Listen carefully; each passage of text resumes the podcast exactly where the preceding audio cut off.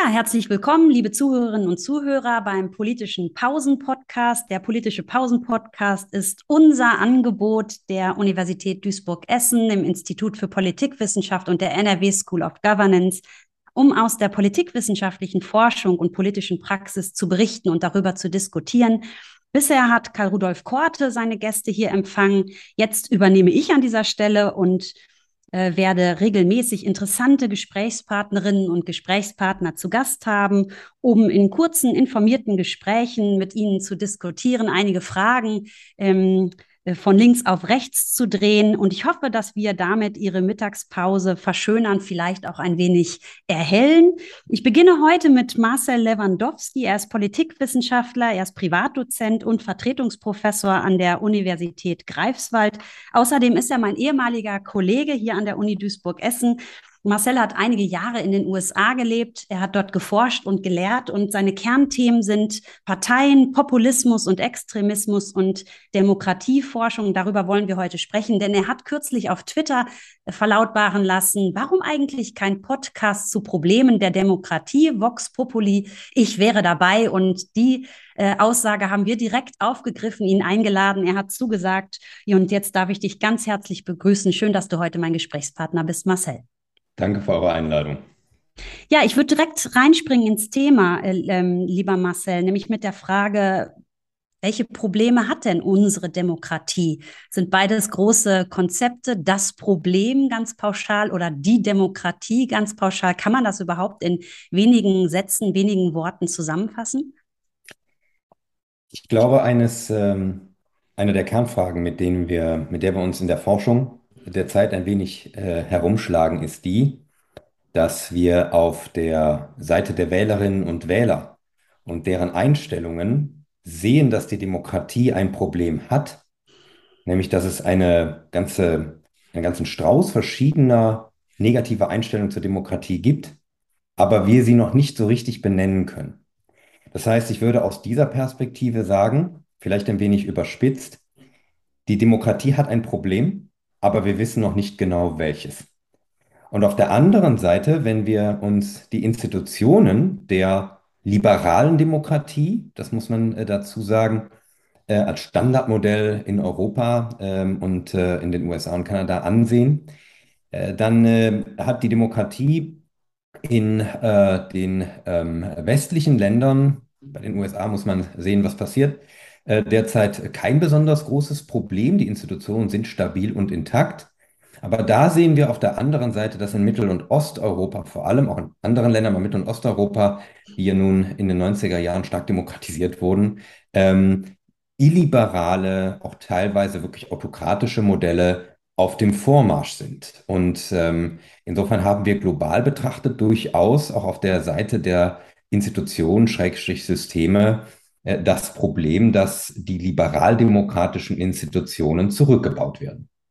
Jetzt hast du ja schon eine Differenzierung vorgenommen, objektive Beurteilung versus subjektive Beurteilung, in welchem Zustand die Demokratie ist, also objektiv Demokratieindizes und ähm, subjektiv die gefühlte oder die Wahrnehmung der Bevölkerung, vielleicht ausgedrückt über Umfragen. Ähm, sind Sie der Meinung, unsere Demokratie steckt in der Krise, kann man da etwa fragen.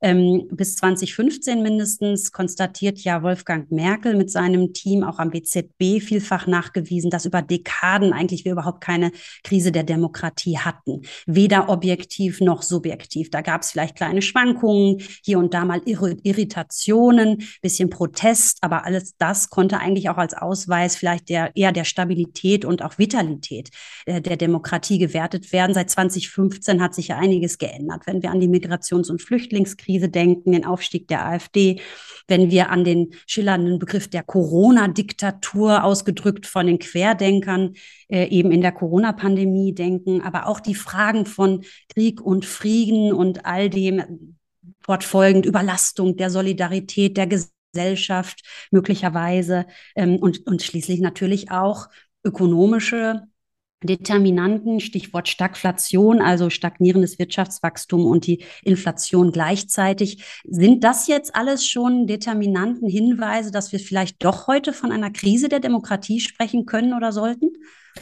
Ja, ich habe äh, vorhin gesagt, ähm, dass äh, es aus meiner Sicht äh, eine Krise äh, gibt, aber noch, wir wissen noch nicht welche. Und ähm, ich ähm, würde so an einige Punkte äh, anschließen wollen, die du, die du gerade genannt hast. Es gibt, äh, und damit würde ich beginnen, von äh, Susanne Pickel und Gerd Pickel, Susanne ist ja auch gut bekannt, äh, ähm, ein ähm, ähm, interessantes Paper, das jüngst erschienen ist. Das befasst sich in der German Politics erschienen, der Fachzeitschrift für Deutschland äh, Fragen und ähm, äh, die ähm, haben sich da mit den Einstellungen ähm, zur Demokratie in Ost- und Westdeutschland befasst. Und das fand ich ganz interessant. Die haben nämlich gezeigt, naja, es ist gar nicht äh, unbedingt so, dass ähm, die ähm, Menschen in Ostdeutschland weniger zur Demokratie stehen. Also die Demokratie als Standardmodell, das wünschenswert sei, findet breite Akzeptanz und interessanterweise ist noch nicht einmal die Zufriedenheit mit den Institutionen besonders stark unterschiedlich. Es gibt nur ein Gefühl des Abgehängtseins. Das ist, glaube ich, das eine. Ähm, und das spielt auch auf ökonomische Faktoren an. Wenn wir jetzt so ein bisschen über ähm, einfach nur die Frage äh, Westdeutschland, Ostdeutschland hinausgehen, es gibt schon ähm, eine, einen, äh, eine Unzufriedenheit mit bestimmten Fragen des Outputs, also der Leistungsfähigkeit. Man könnte auch sagen, der Performance von Demokratien.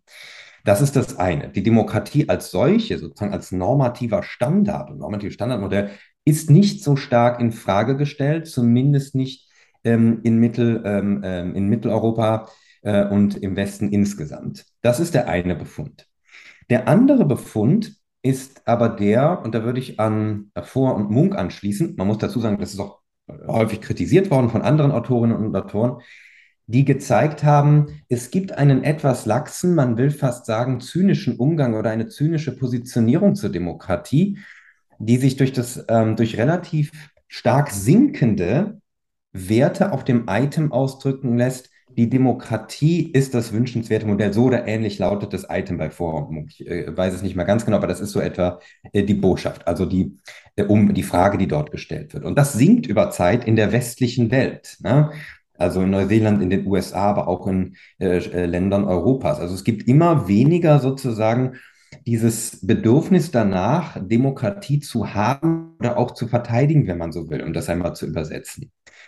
Und das zeigt sich auch ein Stück weit in den äh, Daten, die wir haben. Ich habe jetzt jüngst mit Michael Jankowski von der Uni Oldenburg ein Paper in der European ähm, uh, Political Science Review veröffentlicht. Und da haben wir mit ähm, einem, in, äh, mit einem ähm, äh, Conjoint-Experiment gezeigt, dass es teilweise die Bereitschaft gibt, ähm, illiberale Kandidatinnen und Kandidaten zu unterstützen, wenn sie einem selbst politisch relativ nahestehen. Also in bestimmten Fragen wie der Umweltpolitik oder aber auch äh, der Finanzpolitik oder aber eben auch ähm, der Politik zur Immigration. Und das spricht so ein bisschen zu den Befunden, die ich gerade gesagt habe. Es gibt sozusagen unter Umständen die Bereitschaft, dann vielleicht doch eher für den zu stimmen, der vielleicht nicht demokratisch auftritt, aber der durchdrückt, was ich will.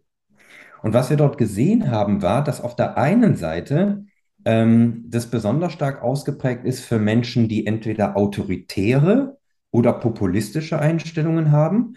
Und auf der anderen Seite wir das aber auch als generellen Befund vorfinden. Also das unabhängig ist von politischer Orientierung oder Einstellung zur Demokratie. Und das ist etwas, das zwar nur, sag ich mal, ein Mikrobefund ist, ja, aber das doch, sag ich mal, im Kontext dieser größeren Findings ähm, aus meiner Sicht als Demokratieforscher etwas besorgniserregend erscheint. Jetzt würde ich genau da mal ähm, anknüpfen. Du hast ja jetzt ein im Grunde genommen altes Phänomen angesprochen, was aber in gewisser Weise neu erstarkt ist, nämlich Populismus. Extremismus kommen wir vielleicht gleich nochmal dazu. Mhm. Bleiben wir erstmal beim Populismus. Und da ähm, interessiert mich rechter und linker Populismus als zwei Phänomene. Ähm, sind die gleichermaßen bedrohlich oder würdest du da deutlich differenzieren? Ist heute vielleicht rechter Populismus das, was uns mh, bekümmerter stimmen soll oder was uns mehr erschrecken sollte als linker Populismus? Gibt es linken Populismus überhaupt noch? Also sprechen wir erstmal über die, die Gemeinsamkeiten. Ne? Also wir verstehen ja, das ist so der Ansatz, dem ich mich auch zuzählen würde. Es gibt auch andere in der Forschung, das sei dazu gesagt, wenn man etwa Nestor Laclau liest oder andere oder Jean-Paul Mouffe, zu denen gegen die Populismus als Kernkonzept oder dünne Ideologie verstehen. Und ähm, da kann man dann sehen, dass die Gemeinsamkeit zwischen linkem und rechtem Populismus ähm, im Populismus selbst liegt, der Gestalt, dass die Vorstellung äh, existiert, es gibt ein politisch, das ist wichtig, politisch homogenes Volk Und es muss gegen die da oben mobilisiert werden. Und die da oben, die politischen Eliten, das ist sozusagen eine Klasse, nicht mehr unterschieden nach Parteien. Und die machen nur, was sie wollen und interessieren sich für uns hier unten in Anführungszeichen nicht. Auf dieser abstrakten Ebene das, gibt es da durchaus Ähnlichkeiten zwischen linkem und rechtem Populismus. Und wir haben zum Beispiel Aussagen wie, dass sich etwa Verfassungsgerichte nach dem Willen des Volkes zu richten haben. Der Witz danach ist ja, dass die das eigentlich gerade nicht tun, sozusagen, dass sie nicht von Stimmungen abhängig sind. Ähm, das finden wir sowohl bei Abgeordneten der PIS in Polen als, als Aussage, als auch interessanterweise ähnlich bei der Syriza, der linkspopulistischen Partei in Griechenland. Macht das jetzt diese beiden Bewegungen ähnlich bedrohlich für die Demokratie? Wir können insgesamt sehen, dass dort, wo in Europa, das ist wichtig, in Europa die linkspopulistischen Parteien an der Macht sind, die Institutionen der Demokratie nicht erodieren. Nicht in Griechenland, ähm, nicht in Spanien, wo die Podemos äh, jetzt UP in die äh, Regierung einbezogen ist, ähm, ähm, auch in, in, in Italien, wo die, die M5S ist keine linkspopulistische Partei, also Fünf-Sterne-Bewegung war keine linkspopulistische Partei, sondern so eine Big Tent-populistische Partei, wenn man so will. Auch da kann man sehen, dass sozusagen durch das Zutun der Populistinnen und Populisten die Institutionen nicht erodieren. Anders natürlich in Südamerika und Lateinamerika, wo wir etwa in Venezuela das Paradebeispiel dafür haben, dass der Linkspopulismus autoritär auftritt. Wo ist jetzt der entscheidende Unterschied noch ähm, der entscheidende Unterschied ist der, dass die rechtspopulistischen Parteien mit einer dezidiert antipluralistischen Agenda auftreten, die viel stärker äh, ausgeprägt und viel stärker gegen bestimmte Gruppen gerichtet ist, soziale Gruppen gerichtet ist, als der Linkspopulismus. Der Linkspopulismus, so könnte man sagen, ist in seiner Tendenz teilweise auch antipluralistisch, wenn man beispielsweise sagt, da gibt es dieses Denken, die Reichen gehören nicht zum Volk, verstehen das Volk nicht, sollten also in ihren Rechten beschnitten werden. Ich überspitze das jetzt sehr stark. Wohin auf der anderen Seite der Rechtspopulismus ganz klar mit einer Agenda auftritt, wir gehören zu einem kulturell homogenen Volk, dieses kulturell homogene Volk ist das eigentliche Volk, dem die Rechte, auch die politischen Rechte gehören sollten. Und das müssen wir verteidigen, mobilisieren, nicht nur gegen die da oben, sondern eben auch gegen gesellschaftliche Außenseiterinnen, Außenseiter. Und das ist beispielsweise, ähm, das sind vor allem klassischerweise Flüchtlinge oder Geflüchtete und Migrantinnen, Migranten, aber dazu gehören auch ähm, sexuelle Minderheiten, Angehörige, Angehörige der LGBTQI äh, Plus Community äh, und so weiter. Und das finden wir eben im Linkspopulismus in dieser Form nicht. Und da können wir schon sehen, wenn wir uns die Agenten, etwa die Frauen- und äh, geschlechterpolitische, auch die familienpolitische Agenda in Polen ansehen, wenn wir uns den Nationalismus der Fidesz ansehen, dann sind das Programme, die viel stärker gegen bestimmte Pluralismusprinzipien der liberalen Demokratie gehen, als das etwa der Linkspopulismus tut. Hm, jetzt sind wir in der Zeit schon ganz weit fortgeschritten, aber ich habe trotzdem noch eine ganz drängende Frage, nämlich die Bundesregierung arbeitet ja gerade an einem Demokratiefördergesetz. Und wenn man da reinschaut, dann konzentriert sich das nach meiner Lesart sehr stark auf die Bekämpfung von Extremismus. Würdest du sagen, das reicht? Ich denke ja auch bei sowas immer an politische Bildung, an politisches Wissen ähm, als vielleicht Ergänzung. Auch sowas könnte man ja vielleicht in so einem Demokratiefördergesetz gesetzlich verankern. Gleichzeitig die Frage, kann man Demokratie überhaupt gesetzlich schützen oder ist das nicht vielleicht deutlich mehr eine gesellschaftliche Frage, eine politisch-kulturelle Frage? Wie stehst du dazu? Ich würde immer sagen, die Demokratie ist gesetzlich geschützt durch ihre eigene Verfassung. Die Verfassung, die, die, der Zweck der liberalen Verfassung ist ja, die Demokratie aufrechtzuerhalten, auch gegen gegenläufige zeitweise Mehrheiten. Das wäre im Grunde genommen eine funktionierende Verfassung der beste Schutz für die Demokratie.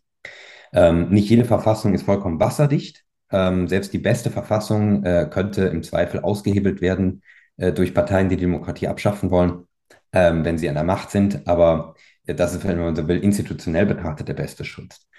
Ich glaube, dass ein Gesetz, das auf den Extremismus abzielt, zwar redlich ist, aber auf der anderen Seite äh, vielleicht ähm, nicht wirklich erkennt, was, was so, wo die Gefahren für die Demokratie derzeit herkommen.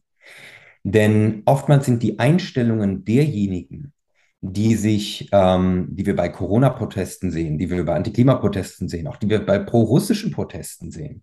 Und die die AfD wählen und in anderen Ländern die entsprechenden anderen Parteien oder auch die Republikaner in den USA zu einem großen Teil etwa, die sind nicht klassisch extremistisch eingestellt, wie wir das sozusagen kennen aus der Verfassung mit Links- und Rechtsextremismus, sondern das Entscheidende ist hier mal oft, hierbei oft, dass die sich für die eigentlichen Demokraten halten und sagen, die Demokratie wird von denen da oben bedroht. Insofern würde ich dir hier zustimmen, eine Demokratieförderung ist ein längerfristiges Projekt, das, wenn überhaupt, durch eine politische Bildung, und da will ich fast sagen, von der Wiege bis zur Bahre zu realisieren sei.